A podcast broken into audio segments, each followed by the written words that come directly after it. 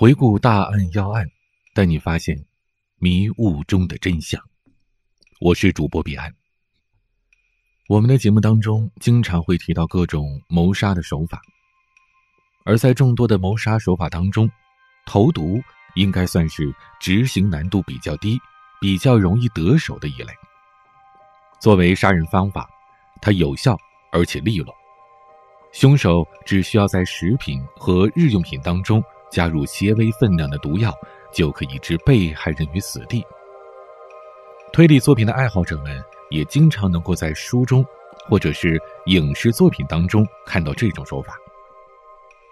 被害者往往是服下了氰化物死亡的，而死亡的状态呢，则是面色铁青，嘴里还有一股苦杏仁味儿。然而，在现实的投毒案当中，致人死命的毒物。却是多种多样，远远不止氰化物而已。很多投毒案例用到的药物，其致命程度并不输给小说里常见的氰化物，只是呢，这些药物在保存和持有上受到严格的管制，或者需要接触者具备一些专业的知识，因此，对于日常生活当中的大部分人来说，他们都是闻所未闻的，更别提是轻易得到了。而从这些毒药的罕见程度背后，杀人者的用心之险恶、心理之扭曲，也是可见一斑。近年来，在社会上引起较大反响的投毒案件，就当属发生在二零一三年的复旦投毒案了。这也是中国大学生恶性投毒案件当中影响范围比较大、后果比较严重的一起。案件中的受害者最终医治无效死亡，而投毒者也被宣判死刑，受到了法律的制裁。由于案件已经过去了将近七年，很多当年关注过的朋友可能也不太记得清了。那今天呢，我们就对案情进行一些回顾和梳理，作为今天的主题——朱令案的引入。复旦投毒案的案发时间。是在二零一三年四月，地点是上海复旦大学医学院的研究生宿舍，被害人是复旦大学医学院研究生在读的黄洋，而凶手林森浩则是黄洋的室友。林森浩与黄洋两个人都是高材生，都是复旦大学上海医学院二零一零级的硕士研究生，分属不同的医学专业。林森浩从二零一零年就住在案发的寝室，而被害人黄洋则是在一年之后转到这个寝室的。两个人的相处并不融洽，因为一些日常琐事，林森浩对黄洋产生了不满，并且逐渐怀恨在心。联想起以前发生的各种高校投毒案件，林森浩想到了用药物来报复黄洋。二零一三年三月三十一日下午，林森浩潜入了实验室，拿取投毒用的药物。他以取实验药物为借口，从其他同学处借得了钥匙，随后进入复旦大学附属中山医院内的影像医学实验室，并且从实验室中取出了预备投毒时使用的药品。这是一种名叫二甲基亚硝胺的剧毒化学品，是林森浩本人。于二零一一年参加医学动物实验之后，存放于此处的。当天，他带走了装有剩余药品原液的试剂瓶和注射器，把它们装入了一个黄色的医疗废弃物袋子，随后带离了实验室。当天下午五点多，林森浩携带着剧毒药物回到了宿舍，并趁着宿舍无人，将试剂瓶和注射器内的二甲基亚硝胺原液。投入了宿舍饮水机内。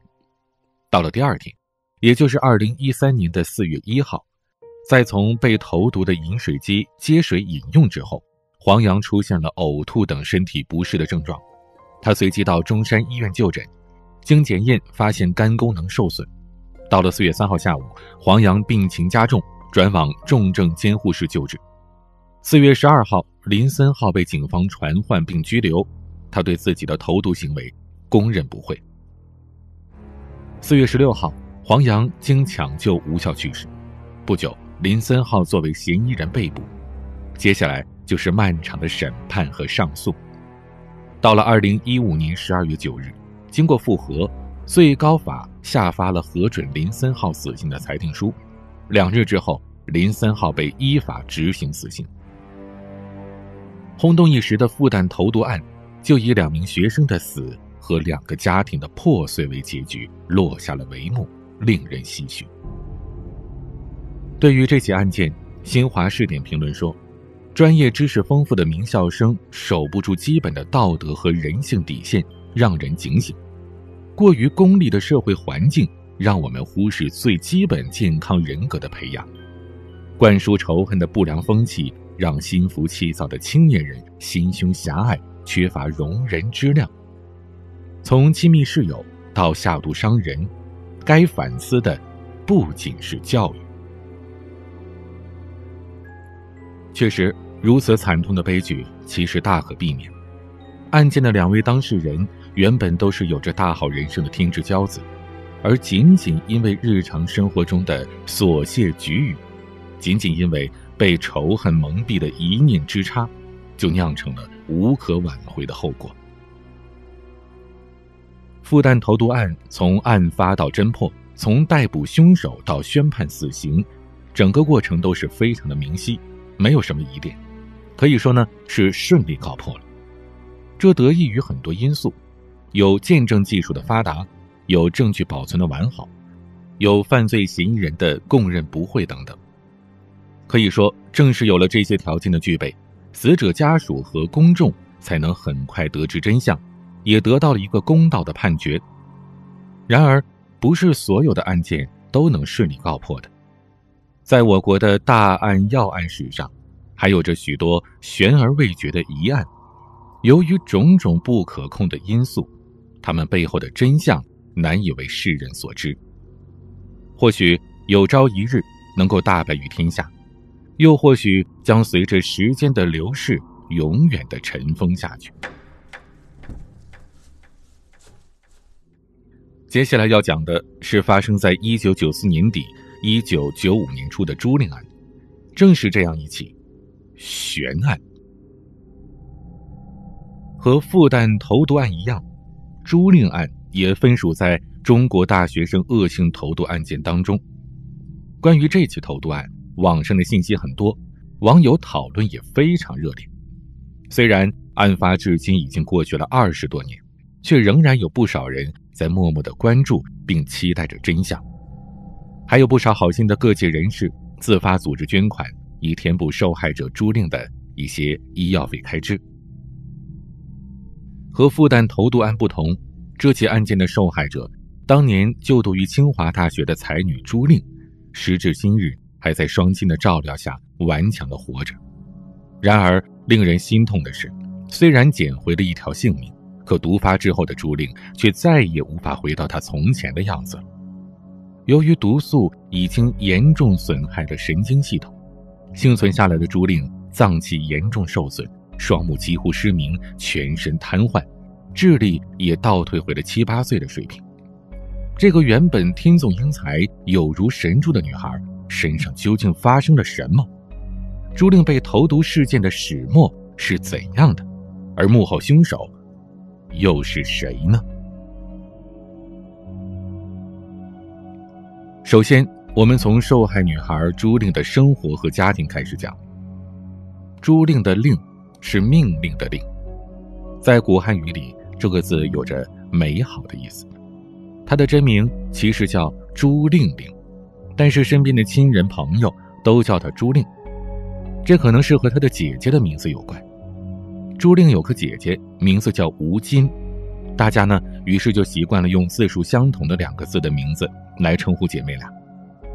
朱令和姐姐都出生在北京的一个知识分子家庭，双亲呢都是高级工程师，在那个文化水平普遍不高的年代，朱令的父母却都是高材生。一九五九年。朱令的父母在中国科技大学地球物理系读书的时候相识。父亲吴承之是温州人，在上海长大，是国家地震局的高级工程师；而母亲朱明心则是中国远洋公司高级工程师。朱令随母亲姓朱，他的姐姐吴金则随父亲姓吴。据说吴金原本叫吴锦，后来呢，因为小学入学的时候啊，书写名字方便，他就把“锦”字改成了今天的“金”。而妹妹的名字呢，也从原来的朱玲玲改成了朱令令，寓意是比姐姐的“金”字多一个点。姐妹两个人的成绩啊，都是十分的出色，而且是多才多艺，头脑聪慧。一九八七年，吴京在高考当中发挥出色，考出了北京崇文区理科状元、北京市前十名的好成绩，并且成功的进入了北京大学生物系就读。而那一年，朱令十四岁，还在上初中。在吴京考入了北大的两年之后，悲剧发生了。一九八九年。朱金在姐姐曾经就读的汇文中学上初三，而就在这一年，在北京大学读书的姐姐吴金，意外坠崖身亡。那是一九八九年四月的某一天，吴京跟同学一同去郊外春游，在春游结束，一行人返回学校的时候，大家分成了两波走。吴金呢，原本是走在后面那一波。但是走着走着，他突然想起来还有事情要做，需要赶快回学校，于是他就离开了后一波同学，独自一个人向前追赶。这时的吴京忙着独自赶路，没能注意到身边的悬崖，不慎意外坠落了。由于事发现场没有同学看见，同伴们又都以为他和另一拨人走了，因此等大家发现吴京不见的时候，已经过去了三天。后来。警察前去勘察现场的时候也表示，这个悬崖确实比较隐蔽，不容易看见。经过警方的调查，自杀、他杀这些可能性都不成立。吴京的坠崖被定性为一场意外。虽然是意外而非凶杀，可姐姐的死对于朱令的冲击依旧是十分巨大的。根据朱令的初中同学说，在姐姐死后，原本开朗的朱令变得是沉默内向了许多。有一种说法认为，也许朱令后来选择报考清华而不是北大，就是因为姐姐的影响。姐姐吴金在北大求学的时候去世了，朱令或许想要避开这个让他伤心的名字。一九九二年九月，高中毕业的朱令考入了清华大学化学系，就读于物理化学和仪器分析专业。他所在的是那个年级的物化二班。也是化学系唯一的本科班。和去世的姐姐吴京一样，朱令也是多才多艺，非常有艺术天赋。小时候，他就学习了钢琴和古琴。考入清华大学后，更是加入了清华民乐团。朱令在入学不久就已经入团，而短短的时间内又学会了小镲和中阮，在半年左右的时间里，就成为了民乐团的骨干。入学的第二年，也就是一九九三年的五月，朱令所在的民乐团参加北京高校汇演，一举囊括了全部一二等奖。朱令本人也有独奏的节目，而此时的他也仅仅是一名大一新生而已。一九九三年，朱令随艺术团参加了巡回演出。一九九四年，他获得了全国高校艺术表演独奏组二等奖。朱令的才能还不止在音乐艺术方面，他还是游泳高手，曾经在清华的校运动会上多次得到名次，是北京市游泳二级运动员。丰富的课外活动让朱令的生活十分忙碌，但他并没有因此耽误学业。她的成绩在班级当中名列前茅，也是宿舍的四个女生当中最优秀的一个。可以说，这是一个天赋异禀、全面发展的女孩。朱令中毒之前的照片，互联网上能找到的不少。在那些年代感十足的照片里，正值青春年华的朱令，衣着休闲，神情自然，显得是落落大方、朝气蓬勃。朱令当年的同班同学陈鹏是这样评价他：她的美是自外及内的，是全方位的。迄今为止，我还未曾见过如此完美、优秀的人。现在我们在互联网上还可以搜索到一九九四年十二月十一日晚在北京音乐厅举办的一二九晚会的视频。在这次晚会上，朱令的独奏曲目是《广陵散》，演奏长达十分钟。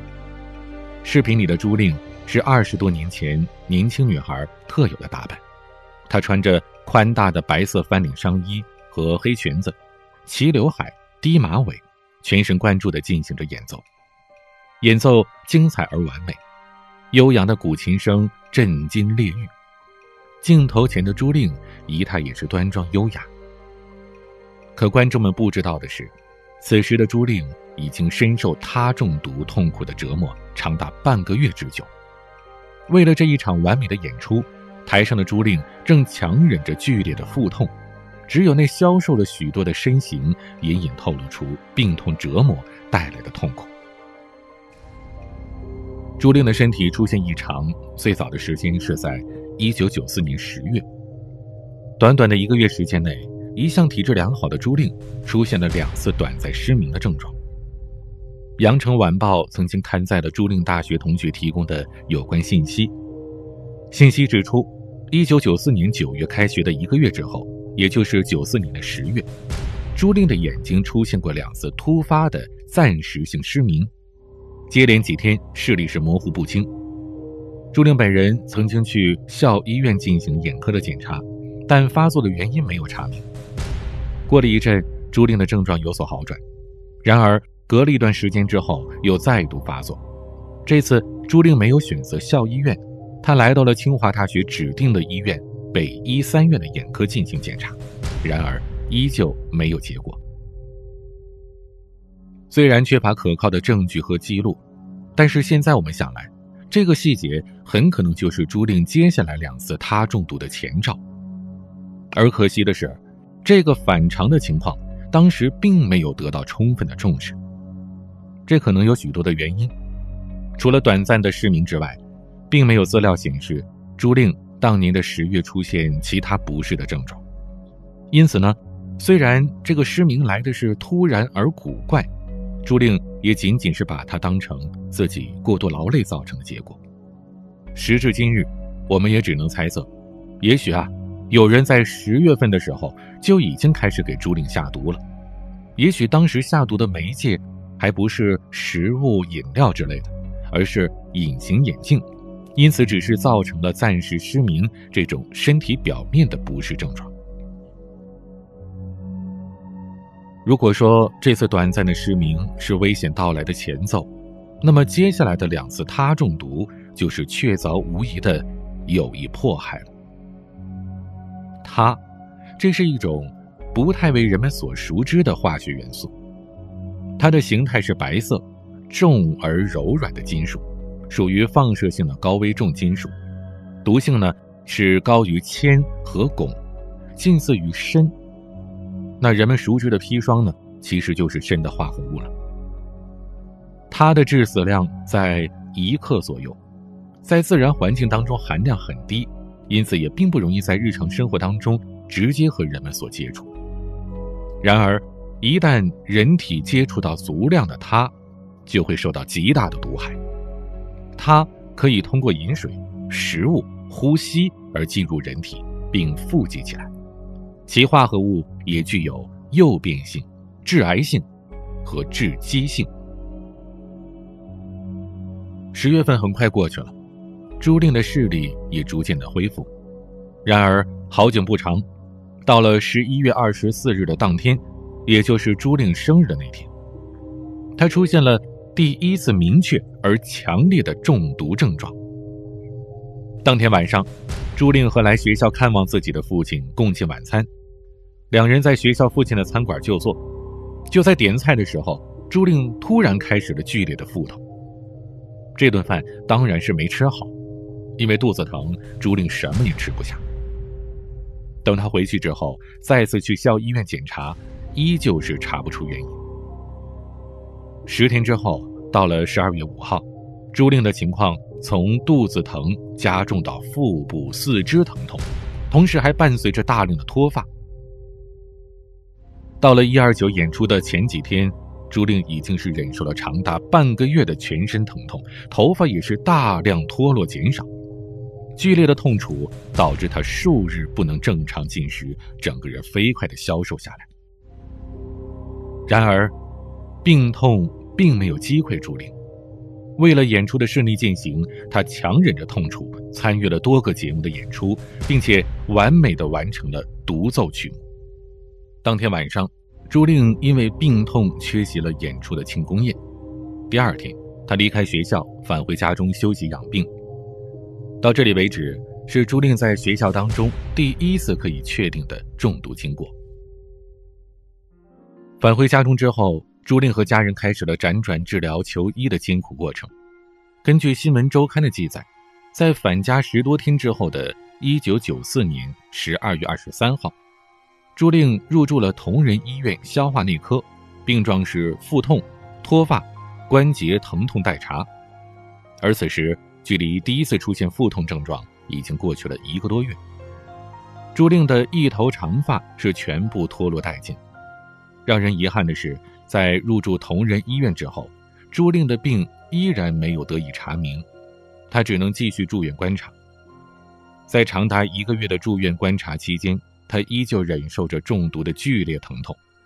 从毒理学来看，他中毒的症状是非常明显的，患者会感到极大的痛苦，如阵发性的腹绞痛、胃肠道出血、脱发、全身疼痛、昏迷等等。而事后再回过头来看朱令身上的症状，可以说正和他中毒的情形完全一致。尽管病痛缠身，朱令依旧保持了高度的自律和严格的自我要求。在休养了一个月之后，朱令的身体状况出现了轻微的好转，头发也慢慢的长出来了一点。这时，他仍然牵挂着自己落下的课程和期末考试。借由病症好转这个契机，他主动提出要出院回家。他的母亲朱明心虽然是心中担忧，但还是答应了女儿的要求。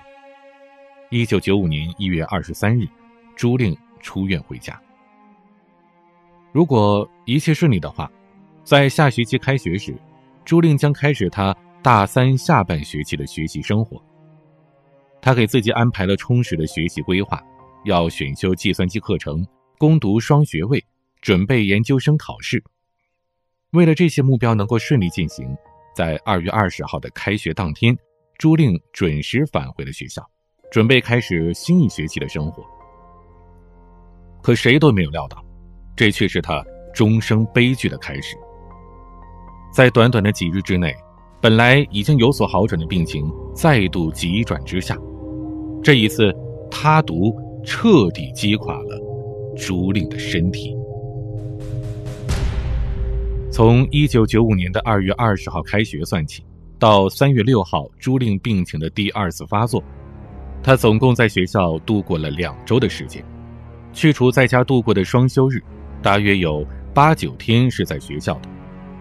可以推测的是，在这短暂的几天之内，朱令在不知情的情况下再度接触了他毒。从而使得本来已经开始逐渐康复的身体再度受到损害。三月九号，朱令第二次出现了怪病发作，入住了协和医院。协和医院的神经内科主任李顺伟曾经高度怀疑朱令的病因是他中毒，但是没有针对金属中毒进行进一步的化验和确诊，只是排除了砷中毒的可能性。这一次病情恶化的速度是远超第一次。短短的六天之内，朱令出现了神志不清、头发掉光、面部肌肉麻痹、自主呼吸消失的症状，不得不入住 ICU 病房进行重点护理，并且依靠呼吸机来维持呼吸。在入住 ICU 病房两天之后，朱令失去了意识，陷入了长达数个月的深度昏迷。眼看着情况是急转直下，死神一步步的逼近，所有人都束手无策。这时，朱令从小到大的同学，北京大学力学系九二级学生贝志成有了一个想法。在当时，计算机和家用电脑在国内尚未普及，互联网仍是只有少数人会使用的稀罕。贝志成的提议就是利用互联网发布信息。向全世界求救。可以说，贝志成是对朱令起到重要帮助的人之一。如果没有他的大力支援，朱令很可能无法被确诊为他中毒，也许早已不在人世，为人们所遗忘。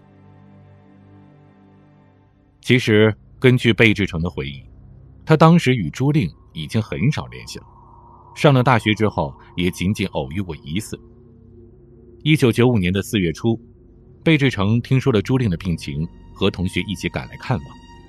当他看到了被病痛折磨得奄奄一息的朱令，遍身插满管子的样子，贝志成受到了极大的震动。他希望能为朱令做些什么。在这个强烈愿望的驱动下，贝志成联系了同学，在互联网上。向世界各地的专家发邮件求助。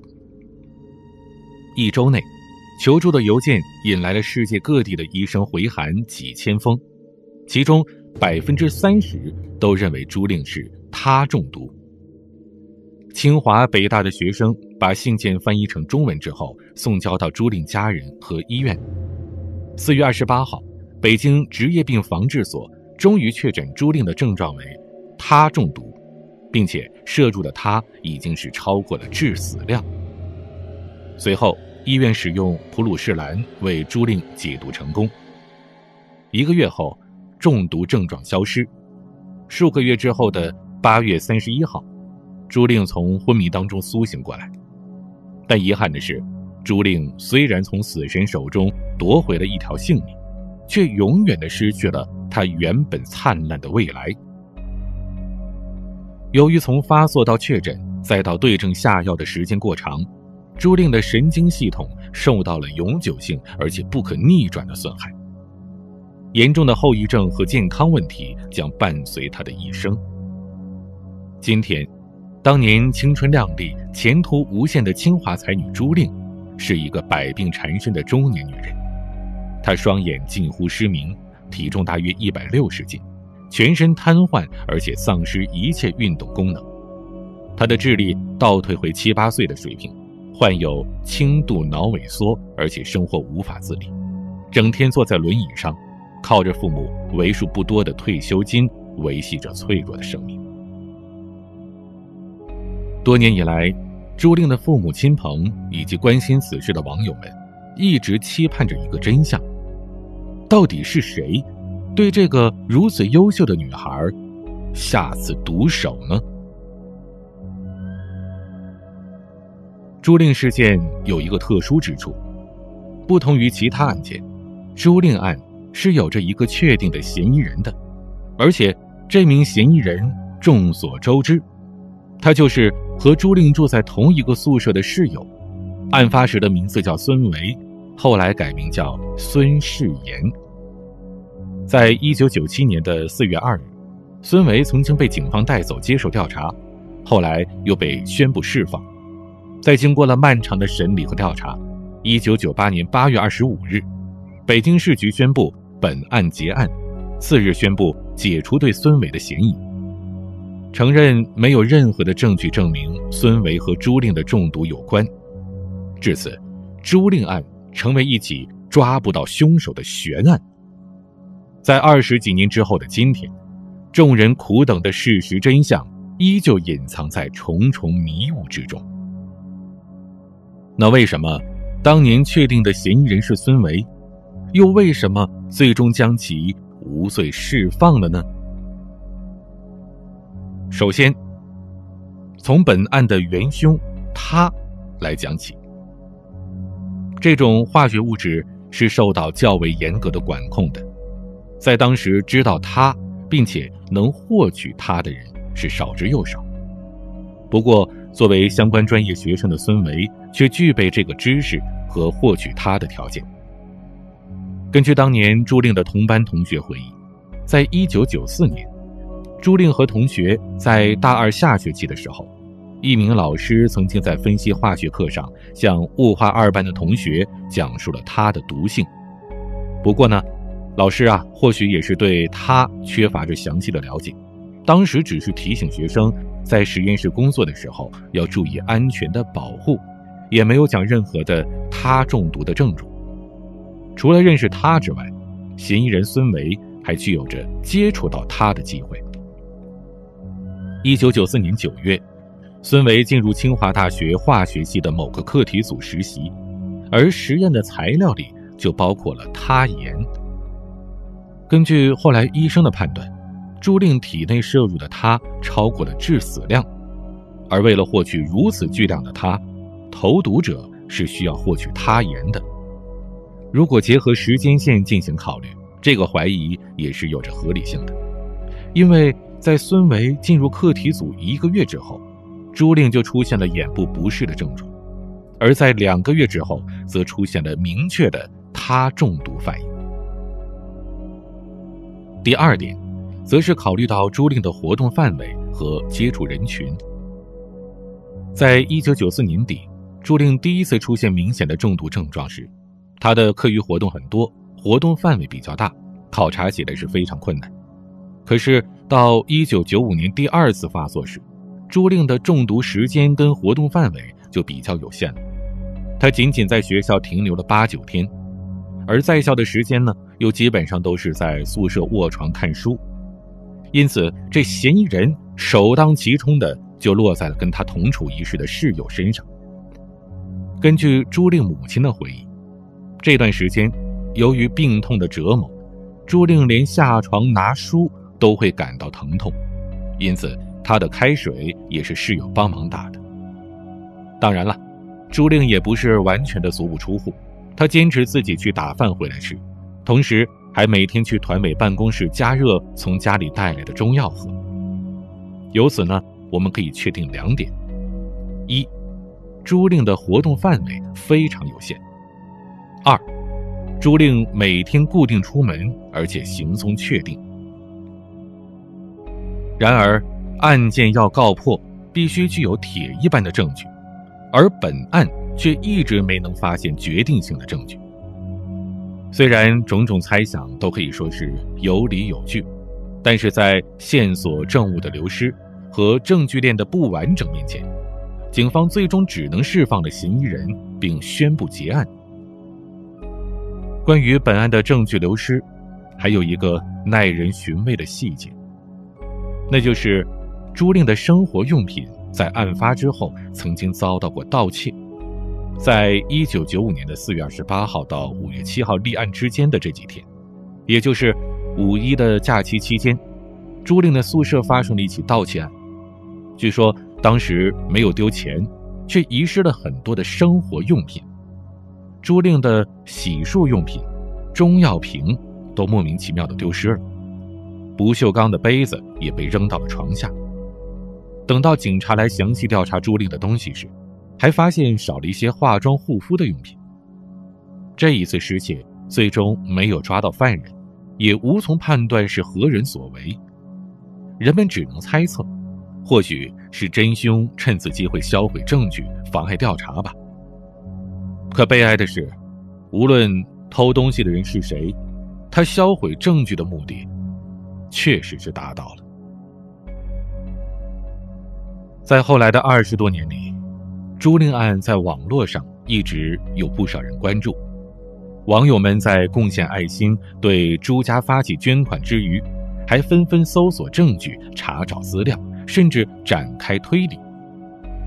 有的网友指责嫌疑人孙维逍遥法外，而有的人却认为他不是凶手。孙维本人则是在二零零五年左右亲自发声，他在网络上发布了自证清白的声明。评论中的大部分网友对此是持有不相信的态度。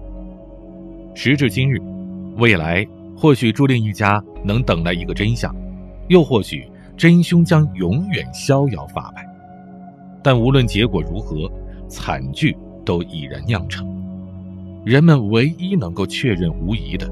只有朱令的青春和未来都已彻底陨落，这一悲哀的事实。而不幸之幸是，朱令曾经的同学当中有着不少的热心人，他们和关心朱令的网友一同建立了账号，发起捐款，希望能够给这接连遭受命运打击的不幸家庭提供些许的帮助。对此，朱令的母亲朱明心。特地写信给“令爱相随”公众号，表达谢意。信中附带了一张朱令的近照。在信中，朱令的母亲朱明心说：“照片也不多，挑一张还好些的发给大家，感谢大家的关心。其实也是更希望大家想起令令时，是的青春美好的样子。”本期清华才女朱令他中毒事件，就为您梳理到这儿。我们期待未来的某一天，真凶能够被抓获，真相终将水落石出。正义虽然可能会迟到，但一定会到来。好，今天的节目就为您讲到这儿。您还想听到什么样的案件？